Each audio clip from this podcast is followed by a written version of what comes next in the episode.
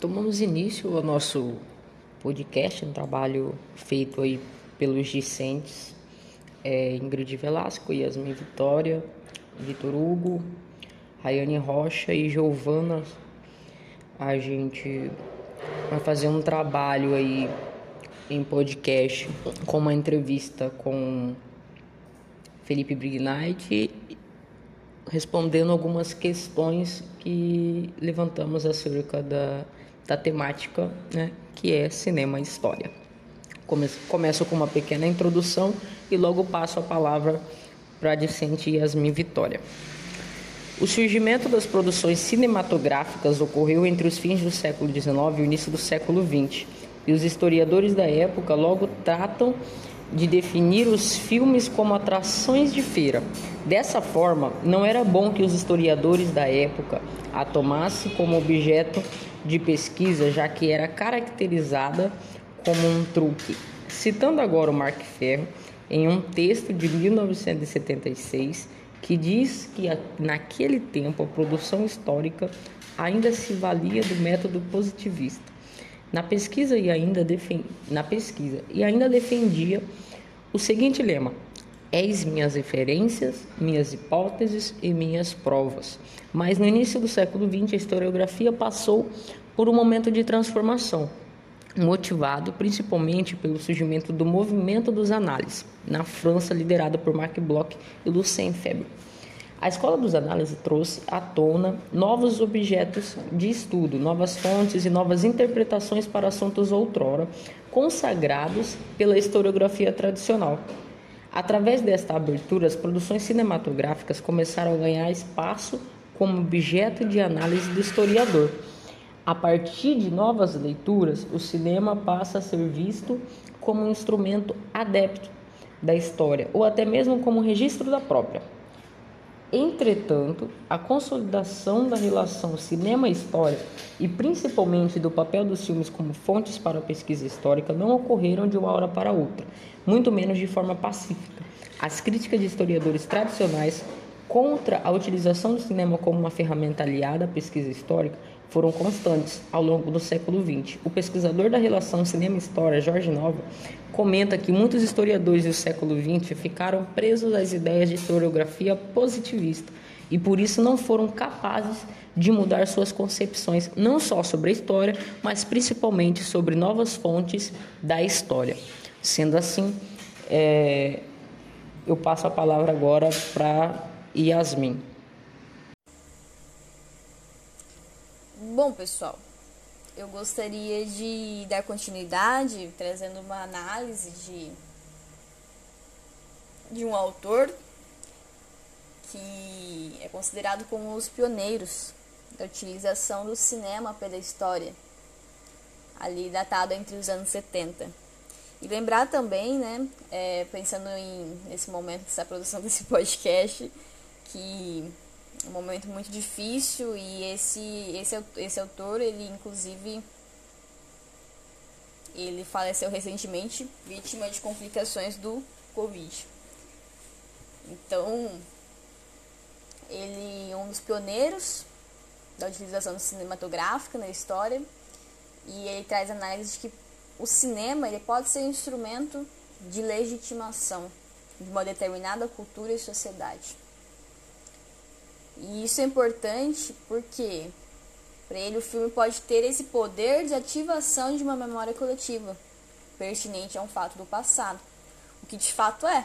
Vamos pensar os filmes é, que tentam tem como temática, né, acontecimentos históricos do passado. Serve como uma maneira de ativar uma memória coletiva a, a respeito daquele tema, né, que o cinema está trazendo. Então é isso que ele quer dizer e aí ele complementa, é, diz é pertinente a um fato do passado de uma determinada coletividade, mas que se vincula ao presente. E aí que interessante que ele traz, que eu gostei muito, que é justamente por isso que é, é necessário analisar aspectos do momento de produção do filme, a conjuntura histórica, social e política no momento específico, a fim de compreender quais aspectos da situação do presente estão representados. Então, ao, ao, ao momento da produção cinematográfica, trazer certo, certo tema histórico para ser produzido, nesse momento, né, no caso, ele diz que é necessário compreender essa produção quais aspectos da situação do presente estão sendo representados ali. Porque eles não, não essa produção, ela acaba que não condiz somente com com aspectos históricos passados, ela, ela acaba que condiz também com aspectos atuais. Atuais, eu digo, atuais no momento de, ao momento de produção dessas, dessas obras, né? Então, eu gostaria de ter essa, essa análise porque achei muito interessante. Então, outra autora também, Cristiane Nova, ela argumenta, salienta a, a importância dos filmes históricos, mas também é, ela analisa que esses contêm o maior número de aspectos do momento em que foram produzidos. Bem por ali, parecido com, com a interpretação do ferro, né? Então, ela diz assim também em uma citação que na verdade esses filmes acabam por falar mais sobre o seu presente, não obstante seu discurso esteja aparentemente apenas centrado no passado. E mesmo assim eles desempenham um papel significativo da divulgação e na polemização do conhecimento histórico. Como eu havia dito, eles acabam por trazer à tona, né, essa, esse momento ali do passado, essa questão histórica do passado. E aí tem toda uma interpretação de o porquê, porquê que foi. Porque é interessante trazer isso nesse momento dessa produção. E essa é uma das interpretações que eu gostaria de trazer para a gente pensar. E um exemplo poderia ser esse filme recentemente lançado na Netflix, né? O da Mary Furry. É, Mary Curry. Perdão. Mary Curry. Talvez eu esteja falando errado ainda. Mas eu achei interessante citar ele porque a gente pode fazer esse exercício de pensar aí qual que foi então é, as características do momento presente que fizeram sentido a trazer essa temática para esse momento de produção, né? Pra, pra, a relembrar, mais ou menos que assim, a relembrar essa temática nesse momento atual, nesse contexto histórico atual. E é essa minha contribuição. É, que eu gostaria de trazer. Eu, queria, eu gostei muito da, de, de ter conhecido essa interpretação desses autores e e eu queria trazer essa essa reflexão. Então eu vou passar para minha colega para a gente dar início, então após essa breve introdução sobre a questão cinematográfica que a Ingrid deu, depois eu trouxe uma é, análise, né? Então eu gostaria de passar a voz para minha colega para a gente poder estar dando início à nossa entrevista. Olá. Opa. Opa. Meu nome é Rayane e eu gostaria de saber, de fazer uma pergunta. É assim, sabendo que o cinema é um é um novato quando o assunto é objeto de pesquisa, quais foram as dificuldades que você encontrou ao longo desse tempo? Ok, é, essa pergunta é muito boa para dar abertura. Primeiramente, eu gostaria de agradecer o convite a todos, a Ingrid, a professora Thais, é, a Rayane, com a sua pergunta agora. E é muito importante trazer essa questão, porque quando a gente vai estudar cinema, a gente se depara com algo fundamental que é intrínseco ao Brasil, que é a questão da desigualdade. E aí quando você começa a estudar cinema, a primeira questão que você tem que se colocar é de que forma a desigualdade no Brasil afeta o estudo do cinema. E aí por isso que estudar cinema é necessariamente falar sobre democracia, tanto democracia material, é, de capital mesmo, em relação ao acesso a esses bens culturais, material, quanto a democracia intelectual, né? De todos terem acesso a essa sensibilidade, a esse material captural cultural. Então, as maiores dificuldades que qualquer pessoa que vai ter ao estudar cinema é acesso ao conteúdo. Você acha muita coisa no domínio público, no YouTube, é, você acha coisas pela internet, mas a dificuldade, o acesso de um cinema, hoje a grande parte dos cinemas está no, no shopping center. Você tem dificuldade para comprar esses ingressos devido ao, ao preço nem todos os filmes são exibidos, né, nessas, nessas exibidoras. E aí você tem dificuldade, a primeira dificuldade é o acesso. Porque nem todo mundo tem acesso ao capital cultural aqui no Brasil. Isso dificulta bastante coisa. A outra questão, que também vai estar ligado a isso, é ao material de leitura. Mesmo aqui na UFMT, tendo um curso de cinema, o curso de cinema aqui da UFMT é recente, mas mesmo com o curso de cinema, você tem dificuldade de ter acesso aos livros. E grande parte desses livros ou foram escritos em inglês ou escritos em francês. Mas mesmo que você tenha, não, fala assim, eu dou conta de ler em francês, dou conta de ler em inglês. Beleza, quero ler esses livros. Você vai achar esses livros na internet numa média de 200 a 300 reais, 400 reais, 800 reais. Né? Como que eu ganhando uma bolsa de R$ 2.200, doutorado, vou ter condição de comprar um livro de 200 reais. Um livro, né? E esse livro nem é especificamente direto à minha pesquisa.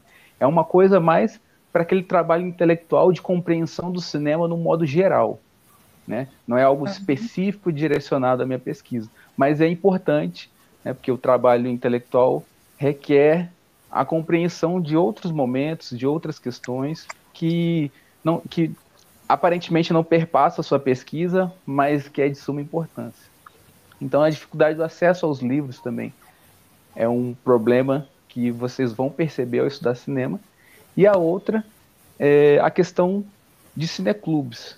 Né? Não é uma coisa geral do Brasil, mas aqui no Mato Grosso a gente tem o Cineclube Cochiponés, o FMT, um cineclube muito bom, é, são, é um meio de diálogo, de debate, de acesso ao, aos bens culturais que vocês não, não vão encontrar num cinema no shopping center, por exemplo, né, do mais comercial, não que seja um problema, mas tem uma, um outro tipo de debate.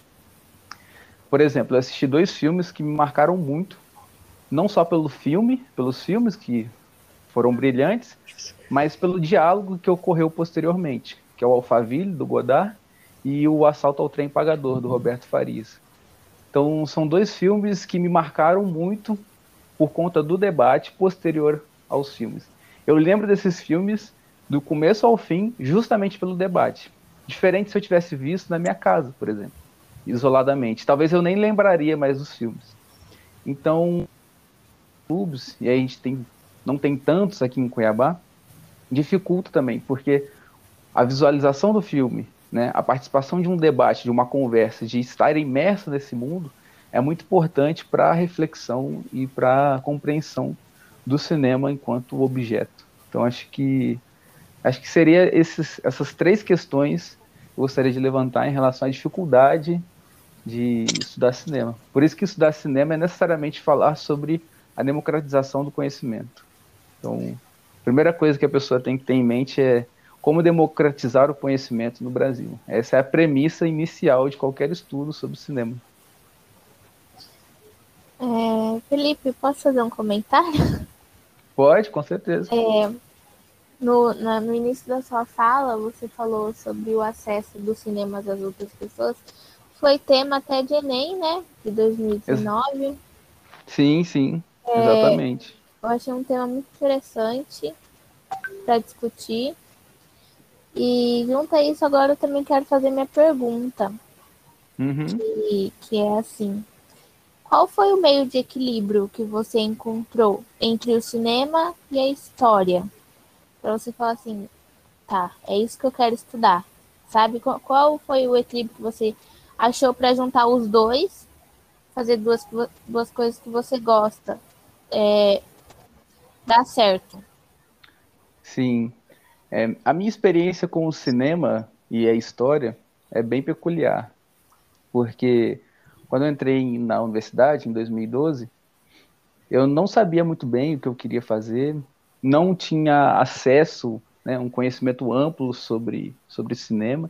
Gostava de ver filmes, mas para mim ver filmes era, né, eu não tinha nessa ideia de um diretor importante por trás da obra. Não, eu, eu, eu só assistia os filmes. Para mim era algo que estava posto, né. E quando eu entrei, ainda entrei na universidade, eu conheci um professor chamado Flávio Trovão, que é professor até hoje da Universidade de Rondonópolis, da FMT de Rondonópolis. Uhum. E eu gostava muito dele, eu gostava muito das aulas dele. Eu falei assim, pô, eu quero que ele seja meu orientador. Eu tenho, eu criei uma, uma relação boa com ele. E aí eu queria estudar história em capoeira, na Guerra do Paraguai. Porque eu fazia capoeira, eu queria muito estudar capoeira. Aí ele falou assim: bom, a gente pode estudar capoeira. Mas seria mais interessante se a gente estudasse a capoeira a partir do cinema, porque eu trabalho com cinema e seria mais, mais fácil para eu poder te orientar, né? Porque meu, meu campo de estudo. E aí na hora eu gostei muito da ideia, eu falei assim, ah, acho que pode ser interessante tal. E aí eu comecei a estudar o documentário Mestre Bimba Capoeira Iluminada. E aí a ideia, o prazer que eu senti ao estudar o cinema foi quando eu percebi que por meio do cinema, por meio do, do estudo da arte, era possível fugir, né? não, não é o único caminho, mas foi o que me agradou, possível fugir de interpretações é, hegemônicas. E aí o primeiro confronto que eu tive foi com os praticantes de capoeira, principalmente da capoeira angola. Porque aí eu tinha que desmistificar alguns mitos, né? Algumas algumas tradições inventadas, vamos dizer assim. E aí não era algo que agradava muito bem aos capoeiristas, porque eles precisavam de legitimar determinadas memórias para se valer como uma capoeira mais importante, que a capoeira regional ou a capoeira contemporânea. É, foi um desgaste muito grande para mim, porque é um conflito né, com algo que você gosta muito, que é a capoeira. Mas eu tanto é que eu parei de estudar cinema e capoeira, porque já tava, não estava sendo tão prazeroso ter um conflito com esses, com esse grupo que eu fazia parte. E aí eu mudei no mestrado para estudar o filme Tropa de Elite. Mas o que me que deu prazer mesmo foi perceber que por meio dessas sensibilidades que estão presentes nos filmes, né, e, e, e nessa relação com a arte, é de apresentar outras interpretações sobre os mesmos períodos estudados. Né? Então, acho que a arte tem essa, o cinema ali no caso, tem essa possibilidade. E foi isso que, que, que me cativou, foi isso que deu tanto prazer de querer estudar história e cinema, no caso. Né? Acho que. Entendi. É, obrigada pela sua resposta, Felipe. Vou passar okay. a voz agora para a próxima pergunta. É, Felipe. Uhum. Assim, da sua parte, é, de que forma o cinema pode ser utilizado como um recurso pedagógico no ensino de história? Ok.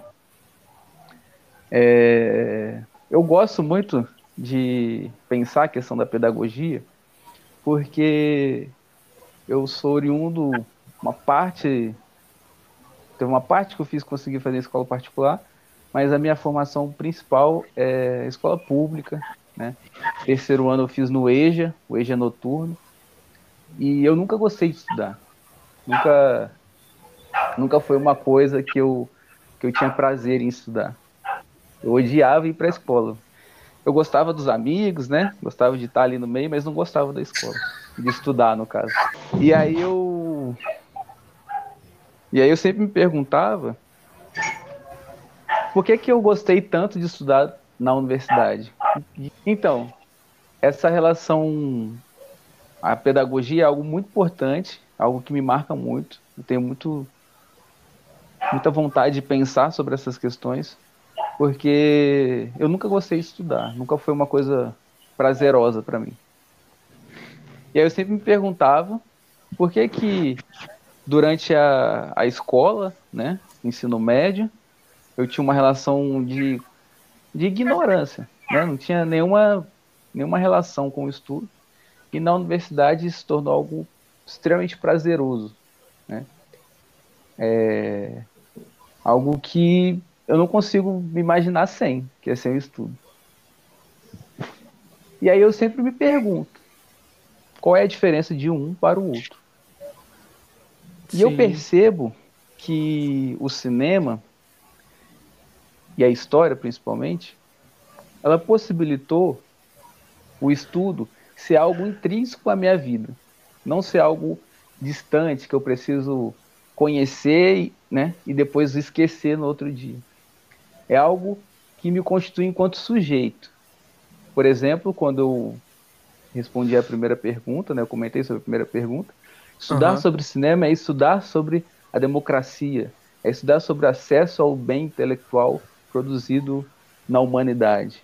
Então, quando eu estou estudando, eu não tenho o objetivo de terminar o meu doutorado, tenho o objetivo de ter um título, não tenho o objetivo de fazer uma prova, não, não é esse o objetivo que me movimenta. Isso é muito pouco para movimentar tanto desejo. Assim. O que movimenta Sim. efetivamente é como resolucionar esses problemas.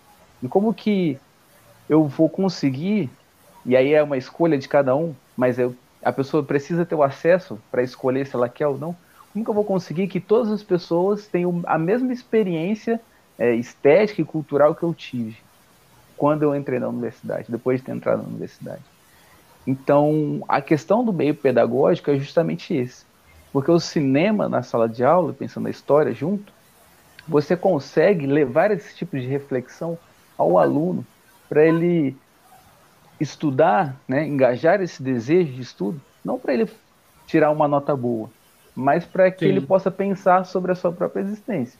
E aí a gente poderia, por exemplo, trabalhar a questão da individualidade, a questão da solidão, a questão do racismo a partir do filme Tropa de é, Cidade de Deus, por exemplo. Eu ia falar Tropa de Elite, mas é Cidade de Deus.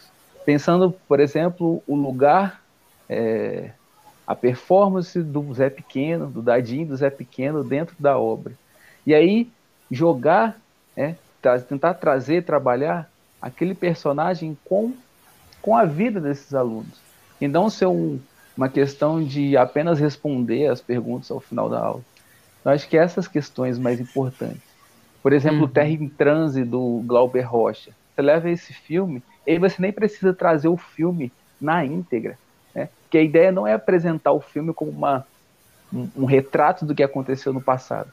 Mas, por exemplo, você pega a, o filme Terra em Transe, do Glauber Rocha, e você consegue apresentar cenas aos alunos e perguntar para eles o que, que eles entendem sobre a forma como uma parte da esquerda se mobilizou para a luta política coletiva no Brasil, ou como que se comporta a ideia de um patriarcado, né, na representação do personagem Dias, esse patriarcado brasileiro, né? Então você consegue trazer elementos, personagens, narrativas, cenas, e a partir dessas, dessa, desse mundo, trabalhar com questões do dia a dia desse aluno, para ele, para ele pensar para além da escola, para além da prova, né? Tentar refletir sobre o lugar dele no mundo. Porque eu acho que a educação precisa ser isso, né? Porque por isso que por isso que todo mundo que estuda necessariamente precisa estar ligado de alguma maneira à pedagogia.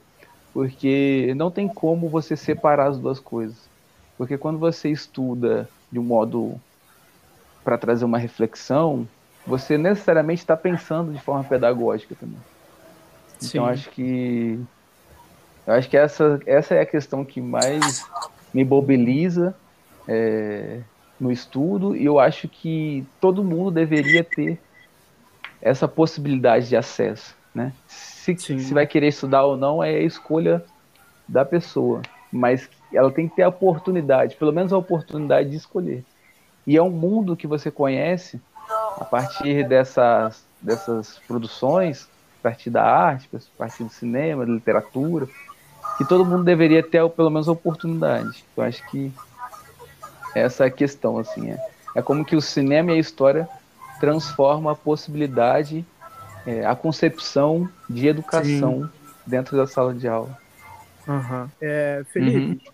Assim, ainda na parte que você disse que se encontrou no curso de, de cinema, né, e tudo mais, eu acho assim que a curiosidade leva ao conhecimento, né? Mesmo a pessoa não gostando, mas se a pessoa for curiosa de, de conhecer outros tipos de, de conteúdo, é óbvio que ela vai aprender.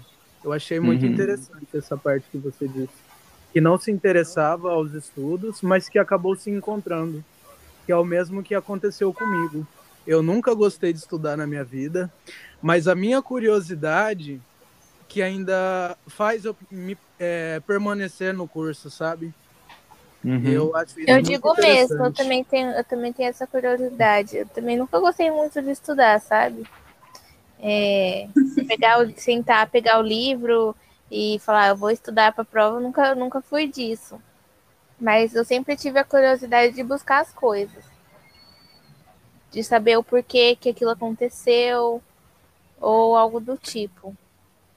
Sim, sim. E é isso que, que movimenta, né? É isso que, que engaja, porque estudar por obrigação, você pode bater, você pode obrigar a pessoa a fazer, ela não vai fazer, porque ela não tem desejo. Pois é, acaba não aprendendo nada, né? Com o tempo esquece sim. tudo. Sim. Realmente. E, e aí, a questão mais importante para a educação, ao meu ver, é incentivar a pergunta. Por isso que eu acho que qual que é um, um erro que eu vejo? Né? Não um erro, mas uma coisa que seria importante a gente pensar um pouco. E, e grandes filmes, assim, os filmes que me marcaram foram os que me trouxeram dúvidas. Não me deram, né, trouxeram mais dúvidas do que certezas. Uhum. E a gente vive uma sociedade hoje, né, por conta dessa relação com a mídia, com as redes sociais, que leva a gente a ter certeza de muita coisa. Né? A gente, por mais a pessoa acha que aquilo é óbvio, ela tem muita certeza. E para mim, acho que o essencial do conhecimento que eu percebi é, é ter dúvida, é, ter, é desconfiar de coisas que aparentemente parecem ser tão nítidas. Por exemplo, é, eu gostei muito do meu trabalho no mestrado sobre o Tropa de Elite, porque eu via dentro da crítica, uma parcela muito significativa, dizendo que o filme trazia uma reflexão sobre a questão da política, da corrupção, é, sobre a violência policial do Rio de Janeiro. Por um lado, né, traz essa questão. Mas eu tentei levantar, defender a ideia de que a obra, para é, ao invés de trazer um debate, uma reflexão sobre a corrupção, ela sustenta, ela defende uma crise e uma diminuição da democracia. Porque ao final do filme, o filme não coloca a crítica na política e em alguns políticos. Ela questiona a própria democracia enquanto possibilidade de mediação entre sociedade e poder. Então, quando a gente se dedica a responder perguntas, a compreender acontecimentos, a compreender as obras cinematográficas, a gente procura, né, a ideia é essa, é procurar a levantar dúvidas e questionamentos sobre a obra e desarmar um pouco dessas certezas. Hoje a gente tem muita certeza e eu acho que trazer um pouco a ideia da dúvida é o que engaja a gente. Porque quando a gente tem a, a dúvida como premissa, a gente vai ficar. Né, a nossa mobilização vai ser maior, porque quando a gente tem dúvida, a gente não está satisfeito com determinadas respostas. E isso é uma coisa, acho que é geral. Quanto mais você estuda, mais ignorante você se acha. Mais, mais burro você se acha e você toda hora fala, eu preciso estudar mais porque o que eu sei, né, não é o suficiente para responder essas perguntas que dizem do meu dia a dia, né, que dizem na hora que eu vou comprar um mercado, eu comprar um, vou ao mercado comprar um pão, né? Eu vejo o preço do pão e falo, pô, esse pão tá caro. Né? Eu estudo para entender por que esse pão tá caro.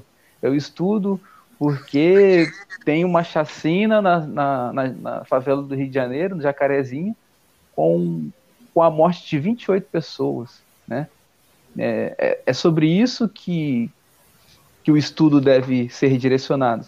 E isso não é algo particular das ciências humanas. A gente pode fazer a mesma coisa tranquilamente com as ciências exatas. Então, não é uma coisa de um segmento do saber, isso é o saber como um todo. Então, acho que pensar sobre a nossa existência no mundo é algo fundamental. E é isso que mobiliza, é isso que, que engaja, é isso que. A, a certeza paralisa. Porque você já tem certeza de tudo e você. Ah, vou, vou estudar para quê? Eu já sei. Pois é. é. A certeza paralisa. Uhum. E a gente vive um momento de muitas certezas. Assim. As pessoas têm muitas certezas de muita coisa. Os porquês movem o mundo, né? Sim. É. E o que fazendo uma sociedade que cada vez mais é, suprime mais a questão da dúvida, né, do questionamento. É, as pessoas parece que com o passar do tempo estão se questionando menos, né? Uhum, sim. É, Por exemplo. Então, certo. É, Oi, me chamo Yasmin. E entrando e saindo um pouco do assunto, né, no caso, eu queria perguntar ao Felipe é, sabendo que, no geral, as produções audiovisuais, o cinema, mesmo que uhum. esteja tratando de uma história fictícia ou não, todos se tratam, de certa forma, também sobre o período em que foi gravada essa produção. Né? Uhum. E minha pergunta no que se refere à linguagem e à representação das fontes audiovisuais como as fontes audiovisuais podem ser entendidas na sua estrutura interna de linguagem e como elas representam o mundo a partir de seus próprios mecanismos internos. Uhum. É, é, essa. É, ótima pergunta, adoro falar sobre isso, na verdade. E tem uma questão muito importante que é a, como eu já venho falando da dúvida, né? E, e coisas que a gente acha que está dado, está certo, pode não ser. Por exemplo, tem um livro muito importante que é A Sétima Arte, um culto moderno, do Ismael Xavier. E ele vai se dedicar, e aí esse livro é muito importante, esse autor é muito importante como um todo, porque como eu havia falado sobre a questão do acesso ao livro, esse autor, né, o professor da, da USP, ele tem um papel fundamental no, na produção de conhecimento sobre cinema no Brasil, que é o, a democratização do conhecimento. Ele vai ter duas obras fundamentais, que é a Sétima Arte, que é esse que eu comentei agora, e Opacidade e Transparência. É, bom, tem um autor chamado Ismael Xavier, e como eu havia comentado anteriormente, sobre a questão da democratização do, do livro, do saber, ele cumpre um papel fundamental no Brasil que é o acesso a autores é, que a, a, requisição desses livros, desses autores é cara, não, nem, nem tanto somente pela língua, mas pelo preço né, do acesso a esse material. E ele vai ter dois trabalhos muito importantes, na verdade três. Esse, a sétima arte, o culto moderno, opacidade e transparência, o discurso cinematográfico, opacidade e transparência. E o terceiro, que é a experiência do cinema, a experiência do cinema é uma organização de vários textos de diversos críticos do cinema mundial, principalmente na França, né, na Europa ali, principalmente a França e os Estados Unidos. Então ele, ele tem um trabalho muito importante que é a democratização desse conhecimento né, aqui no Brasil, tanto pela língua quanto pelo custo, né, porque a, o livro desses autores gira to, em torno de uns 200 a 300 reais cada livro. Né? Então, se você fosse ler todos esses autores, é, comprar o livro de todos esses autores, você ia gastar uma fortuna só em livro. E aí, pelo menos aqui no Mato Grosso, em outras bibliotecas devem ter essas obras, mas aqui no FMT essas obras não, não constam na biblioteca, então fica mais difícil ainda. E aí ele vai fazer uma discussão nesse livro Sétima Arte, que é a crítica cinematográfica, a formação da crítica cinematográfica no começo do século XX. É... E aí a gente tem uma premissa que ele vai chamar de idealismo, né? idealismo teórico, idealismo estético, que vai dar principalmente no Ricciotto Canudo, que é um italiano, é, mas foi criado na França, e ele vai cunhar o termo sétima arte, porque ele vai colocar como se o cinema fosse algo genuinamente moderno. Diferente das outras artes que se preocupam com a representação, com a narrativa dramática, né, que é um objetivo desde da, do modernismo, o objetivo do modernismo é romper com essa, com essa narrativa dramática. Né? Se a gente for pegar os grandes artistas do modernismo, a preocupação deles é romper com esse dado da representação. E por isso que a gente vai ter o surrealismo, né? O, o, porque o próprio surrealismo vai trabalhar com a ideia do inconsciente. Né? O inconsciente sendo aquilo que não está sendo posto diretamente, não é algo do desse mundo visível entre aspas, né? Então vão a preocupação desses autores, é, desses artistas, é romper com, com esse dado da representação, um pouco até da mimes mesmo, né? E aí para ele o cinema seria a arte genuinamente moderna e ele vai ter uma interpretação teleológica da história. É como que se civilização humana né, tivesse predestinada à criação do cinema, essa arte que le levaria a existência humana é, pela arte. Né? Por exemplo, o futurismo, futurismo no cinema, enquanto na literatura, na poesia, vai tentar construir essa nova sociedade, essa sociedade que é completamente sensível, é, é, sensível no sentido de não, não estar preocupado com a lógica da linguagem, não estar preocupado com a palavra, né, e estar sempre preocupado com o movimento, com, com a sensibilidade, né, com a vida, com o sentimento da alma. Mas aí vai levar para uma questão que hoje nós sabemos, como que vai dialogar, principalmente o futurismo italiano, vai flertar com o fascismo. Né? Essa ideia desse homem novo, desse esse homem superior, porque ele vai ser a ruptura. Né?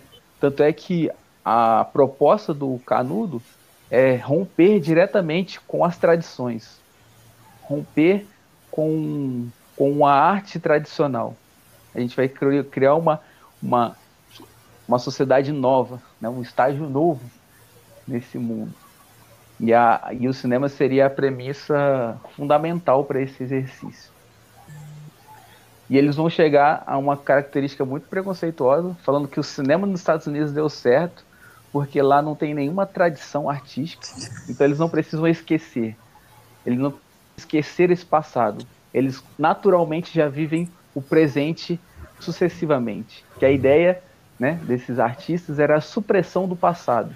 Vamos romper com as tradições, vamos romper com esse passado arcaico e viver constantemente o novo né? O novo incessantemente. E o cinema seria justamente essa arte, porque ela é a arte não da imagem, não da, da do som, mas é a arte do movimento, né? da, da, da montagem. E essa é a característica específica do cinema. Então eles vão se dedicar muito a essa interpretação. Enfim, por que, que eu estou falando isso? Porque a gente tem uma uma interpretação, uma premissa a priori aqui sobre o cinema. Né? Independente de qual filme for, o, o, cinema na sua, na sua gênese tem a função de ser uma arte moderna. Ser essa moderno nesse sentido. Nós historiadores, e aí eu recomendo é, incisivamente o, o livro do Kozelik, Extratos do Tempo foi um livro que me marcou muito, pensando a história quanto, quanto algo metodológico, pensando a metodologia histórica.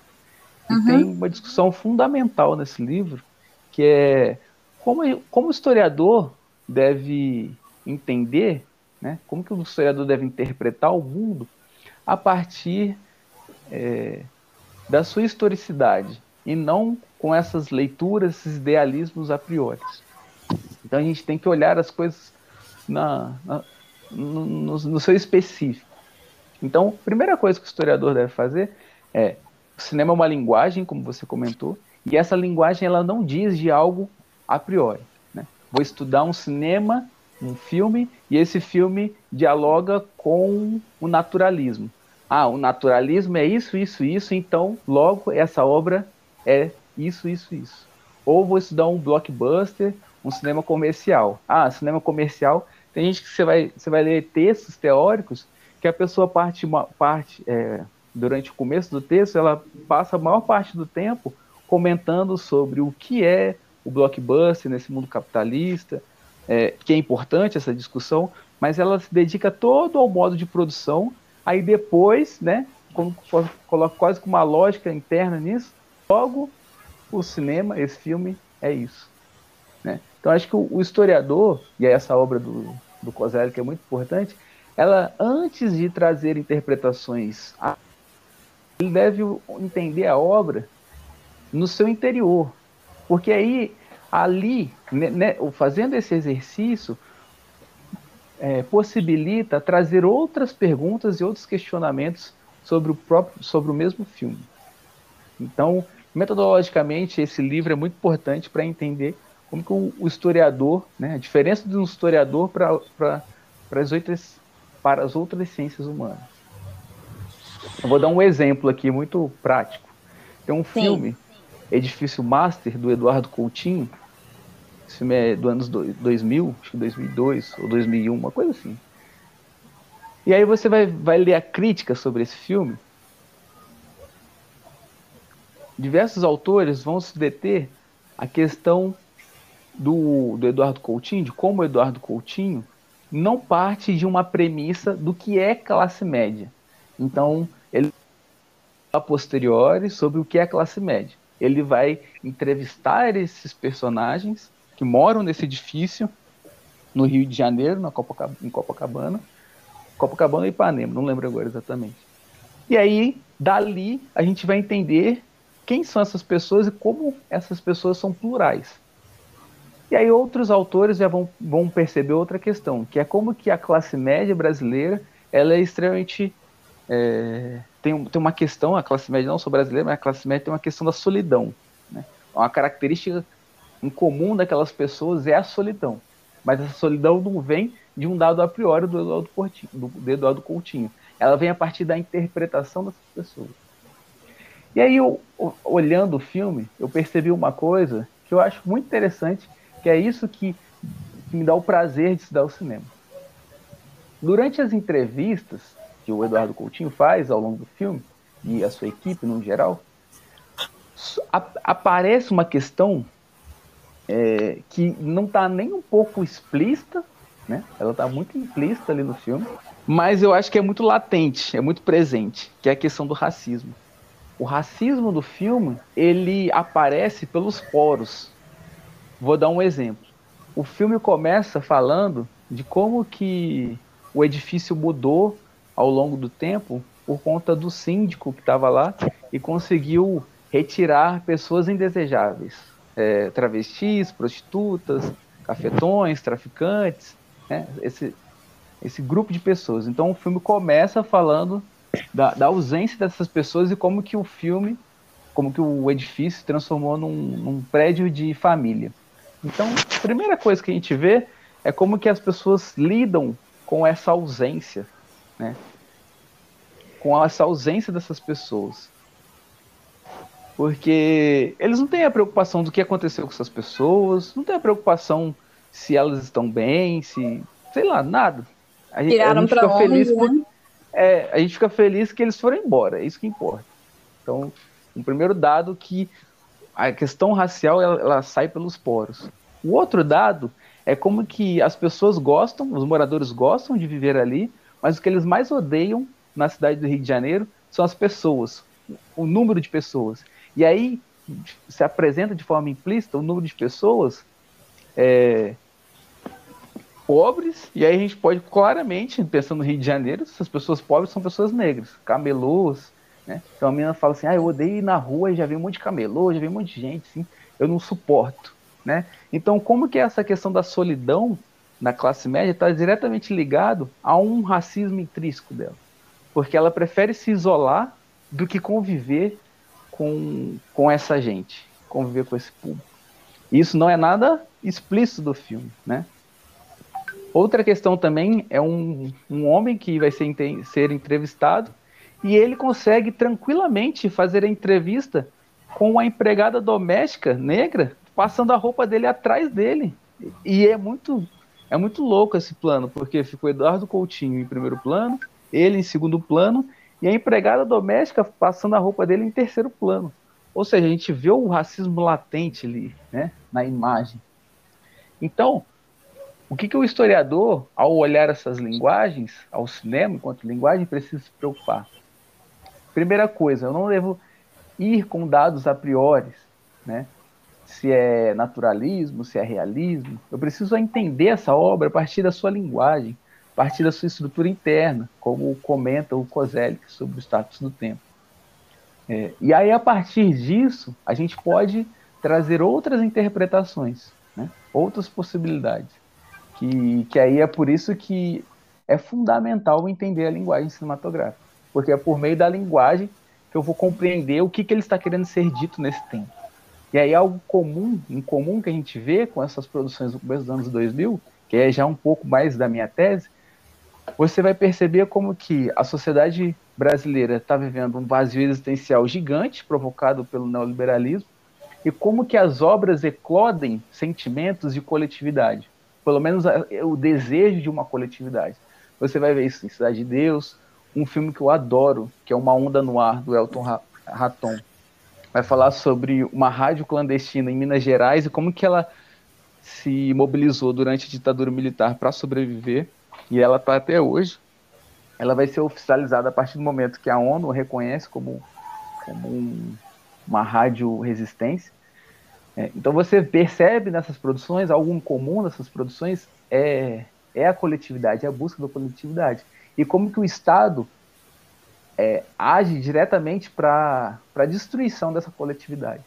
Tem um filme, Babilônia 2000, também do Eduardo Coutinho, que um pai vai falar assim, eu tenho sete filhos e perdi dois. E aí ele tinha um, ele tinha um filho que era modelo da família, né? E aí ele é assassinado. E ele, é, ele era fuzileiro naval, ele era desde, desde criança ele ele era bom filho, né? Na narrativa do pai, ele era um bom filho, ele era o exemplo. E aí quando ele foi assassinado, um dos irmãos falou assim, pai, é, já era essa vida, é, não tenho amor a mais nada, eu vou entrar pro tráfico e, e vou seguir minha vida no crime, porque não adianta nada ser bom. Não adianta nada querer mudar a vida por outros caminhos, porque o nosso final é sempre o mesmo. Sendo bom ou não, a gente é morto pela polícia. Né? A gente é morto por, por alguma, alguma instituição do Estado. Não fala desse jeito, mas eu estou explicando um pouco mais. Né? Ele não fala com essas palavras. Mas o filme mostra, de forma implícita, de como que a violência policial é, destrói a família brasileira. Ela, ela tem o objetivo de destruir essas coletividades. Essas coletividades elas se pautam, né, como muito bem lembrou o Sidney Chalub no livro Visões da Liberdade. A, desde a escravidão, a gente luta por coletividade, a gente luta por mobilização coletiva, mas sempre tem o Estado brasileiro tentando destruir essa coletividade de alguma maneira. É, e o filme mostra como que a gente está vivendo essa questão da destruição da, fa da família, da coletividade, principalmente coletividade negra, indígena, pela, pela ascensão do neoliberalismo e como que esses grupos, de alguma maneira, tentam buscar uma coletividade. É, por exemplo, dois filmes marcantes na década de 90, é Terra Estrangeira e Central do Brasil, do Walter Salles. Né? Então, como que tem essa preocupação? Então, acho que olhar para a linguagem, olhar para, para o cinema enquanto linguagem, possibilita as interpretações é, no seu interior. E, e aí é necessário fugir de interpretações a priori. Por exemplo, se ela é uma obra naturalista, se ela é uma mímese, se ela é um realismo, se é... isso às vezes pouco importa. O que importa é quando ela tem um sentido no seu interior, né? Quando eu chego à conclusão, ah, ela dialoga com o naturalismo por, por isso, né? Por exemplo, Cidade de Deus tem um diálogo entre naturalismo e realismo para trazer um engajamento, uma colagem entre espectador e obra. Então ela tem uma função narrativa ali dentro, ela tem um objetivo. Então isso me importa a partir do momento que eu olho para o seu interior e interpreto aquilo né, para entender o tempo histórico. Agora, se eu falar que ela é somente o naturalismo e aí descarregar toda a interpretação, toda a memória histórica sobre a produção comercial, aí eu apago a existência da obra, né? Apago a existência da obra no seu tempo. Então acho que acho que o, o, o que o historiador tem a maior contribuição do historiador ao estudar cinema é fazer uma coisa que é específica do historiador, colocar as coisas no tempo. Né?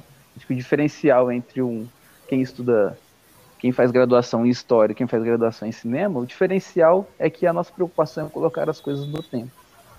O, o quem estuda comunicação também faz isso. Por exemplo, o livro do Ismael Xavier, ele é formado em história, mas ele faz esse processo de historicização constantemente.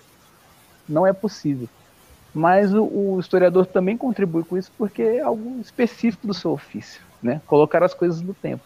Então, é, é tentar desprender ao máximo dessas memórias históricas, dessa, dessas, desses postulados a priori.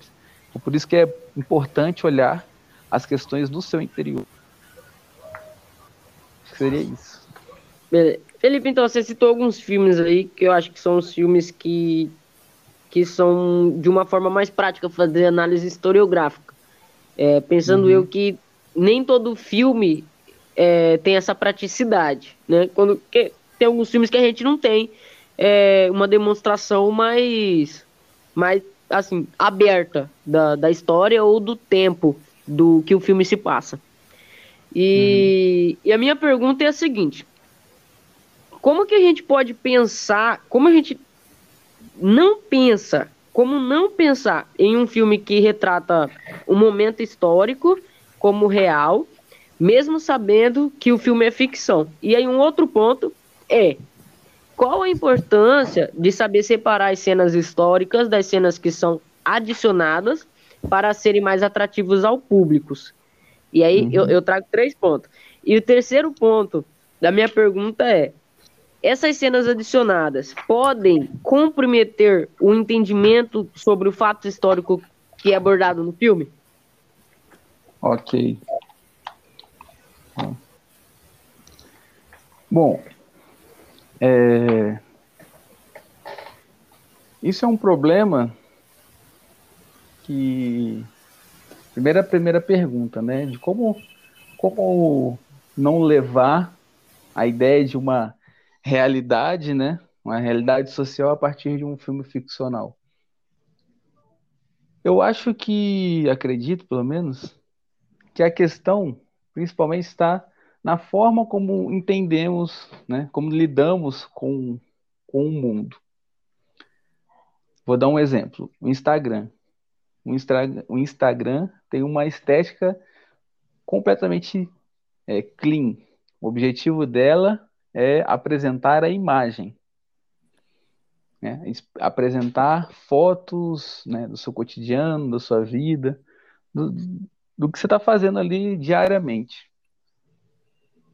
E, e ele é pensado, né, o aplicativo é pensado para nessa estrutura. E aí a gente nat, naturalmente não, mas que é justamente que eu, é disso que eu quero fugir.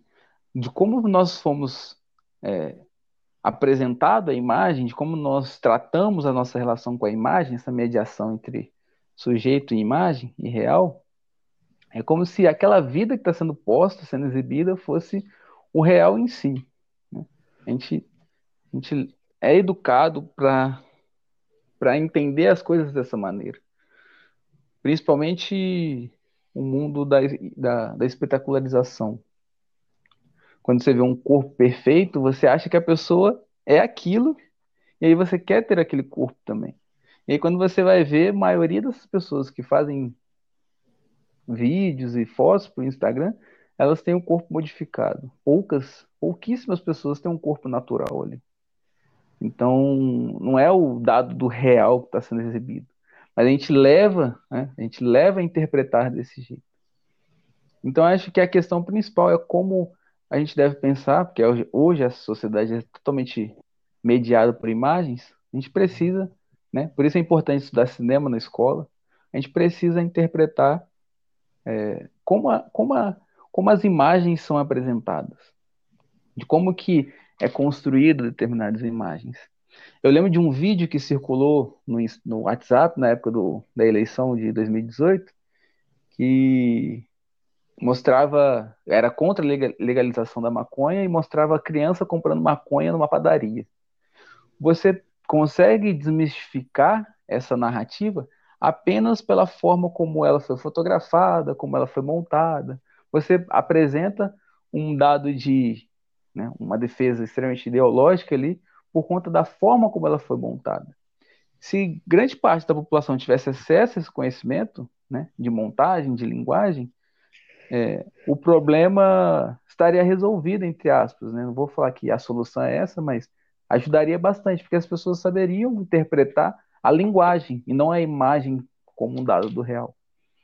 Porque tentar trazer uma narrativa que seja mais adequado, eu não sei se daria muito certo, porque a gente vê muitas tentativas ao longo da história. É, ah, não, o naturalismo não dá certo, porque o naturalismo é uma mimes, é uma representação, é, ela ofusca o real, ela apaga o real. Né? Você, por exemplo, o, esse próprio cinema que eu comentei, esses críticos da sétima arte aqui, do livro da sétima arte do Ismael Xavier, preocupação deles era essa, não, esse, o naturalismo do Griffith é, é ruim porque ele cria uma representação, uma representação burguesa. O cinema tem que ser desse jeito aqui, mostrar o seu modo de produção, o seu modo de representação. E aí sim ela vai ser uma arte genuinamente moderna. Porém, a gente não aguça, não, não trabalha a questão da própria interpretação. Então, acho que não tem um modelo de cinema a ser seguido. Que deveria ter é educar né, a maior parte da população possível a entender, a interpretar as imagens. O que importa é a, é a interpretação da imagem. Porque a obra nunca fala por si só. Sempre o que vai prevalecer é a interpretação do sujeito. Então não tem uma. Vamos fazer uma obra adequada, com os moldes mais realistas possíveis, para apagar essa, essa percepção dessa representação. Mas será que vai adiantar muito? Porque a obra não fala por si só, o que fala é a interpretação do sujeito. Então acho que a gente tem que criar essa ideia de, de que nenhuma obra fala por si só. Né? O que fala é a interpretação. E trabalhar a interpretação em sala de aula, né? no convívio social, que o que vai prevalecer mesmo é a interpretação que nós fazemos sobre a obra. Então, eu acredito que o problema de sempre levar um filme ficcional como um dado do real está nessa, nessa ausência é, de interpretação sobre, sobre a linguagem, sobre o mundo, que é de interesse, né? Tem um, por exemplo, as redes sociais, hein? as redes sociais são produzidas para construir né, essa ideia, para matar qualquer debate sobre esse tipo de interpretação. Então, acho que uma questão que eu gostaria de levantar que é essa, né? Trabalhar mais a interpretação e não buscar uma narrativa que, que seja o suficiente, né? Uma narrativa que mostre o que é o real, o que não é o real. E o outro ponto que você falou, que está diretamente ligado a essa questão, é se, se cenas é, atrativas ao público prejudica na, na obra, prejudica a interpretação da obra. Eu vou trazer dois filmes aqui que eu pensei é, pra, pra, como exemplo. Tem um filme O Prisioneiro da Grade de Ferro, do Paulo Sacramento. Ele vai pegar uma câmera digital, vai entregar para os detentos de, do Carandiru meses antes da sua, sua destruição e vai pedir para eles filmarem o seu cotidiano. Então ele vai lá filmar o seu cotidiano, né? a sua forma de lidar com os outros prisioneiros, o que eles fazem no seu dia a dia, o ócio, né? como que eles lidam com o ócio. Eles vão filmar o que eles têm vontade. Então seria, entre aspas, uma obra puramente real, entre aspas, né? Uma, uma obra que demonstra a, a realidade nua e crua de um período histórico. Então, ela seria um dado, uma, um recorte desse real. Porém, quando a gente vai interpretar o filme, a gente percebe que o diretor, pela montagem, ele teve uma sacada muito grande. Que ele é ele Paulo Sacramento, antes de ser diretor, ele era montador. Ele tem uma sacada muito interessante que é ele primeiro mostra as formas de coletividades em determinados grupos individuais, é, a coletividade na música do hip hop, a coletividade no futebol, a coletividade no culto religioso, de, é, das travestis. Então, tem várias coletividades que elas são individuais no seu grupo. Não é um dado coletivo é, geral. E aí tem uma cena que vai ser um ponto de vista importante na obra, que a premissa da coletividade geral ocorre a partir do momento que eles vão limpar o presídio. Então, quem limpa o presídio são os próprios detentos. E aí eles se mobilizam coletivamente para limpar os corredores, as celas e todo o ambiente. Então aqui a gente vê uma, uma mudança, né? A gente tinha uma coletividade que era nos seus lugares específicos, agora a gente tem uma coletividade geral. E a partir desse momento, o que a gente vai perceber é a luta por cidadania, a luta por cidadania dos presos.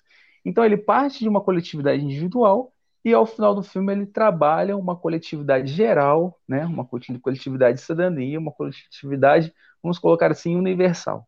Um filme que seria puramente real, ele apresenta uma interpretação é, não, não é ficcional, né, no seu termo pejorativo, mas ela é ficcional no sentido de não ser o dado bruto que os detentos queriam trazer ao filmar aquelas imagens. Ou a gente pega um filme, por exemplo, o Mad Max. É um filme que é totalmente ficcional, né? Sim. só que ele, ele, ele tem uma mensagem mais direta, entre aspas, a mensagem dele é, é mais direta do que o próprio Prisioneiro da Grade de Ferro. Porque o Prisioneiro da Grade de Ferro demanda, para perceber isso, demanda uma interpretação mais detalhada, mais cuidadosa. Mad Max não. Mad Max é totalmente ficcional e ele traz uma interpretação direta, não tem dúvida. Qual é a interpretação? Uma sociedade patriarcal é extremamente violenta e uma sociedade matriarcal ela é muito mais democrática e preocupada com o bem-estar do coletivo. Essa é a mensagem direta do filme. Então, entre aspas, né, o filme que seria o realismo bruto, ele traz questões mais é, ficcionais do que o e o Mad Max, que seria uma ficção, pura ficção, ele traz um dado, né, entre aspas também, real ali, direto, né? Então, é, separar essas questões não não não cabe, eu acho. Por exemplo, a, a, adicionar cenas atrativas ao público, por exemplo. Então, o que, que seria as cenas não atrativas? O que seriam as cenas reais? O que seriam as cenas ficcionais? Sabe, essa separação ela é muito é muito tênue, né? Ela é, elas se ligam, elas se elas se convergem. Não tem uma separação muito nua e crua. Não tem uma cena, ah, essa cena aqui é o que aconteceu. Ah, não, essa cena aqui foi, um, foi uma ficção do, do diretor, né, da, da produtora, do, da fotografia, não é aqui, aqui não é, não, não, não corresponde ao passado. Ah, não, isso aqui sim. Então acho que a preocupação volta ao que eu falei ao começo, é a gente treinar, a gente exercitar a interpretação da linguagem. E algo que deve ser trabalhado incessantemente, porque a nossa sociedade hoje é mediada por imagens. Né? Hoje todo mundo está saturado de imagens. Então não tem como é, ignorar a importância da interpretação dessas imagens. Eu acho que é algo fundamental. É entender de como nós nos relacionamos com a imagem. Aí a gente pode criar possibilidades diferentes, né, outros caminhos. É, acho que seria basicamente isso, não sei. Não, perfeito, perfeito, Patrick, é, Felipe. Então, acho que finaliza, né? A gente agradece aí sua participação muito e sua obrigado ajuda. pela participação. Agradecemos muito.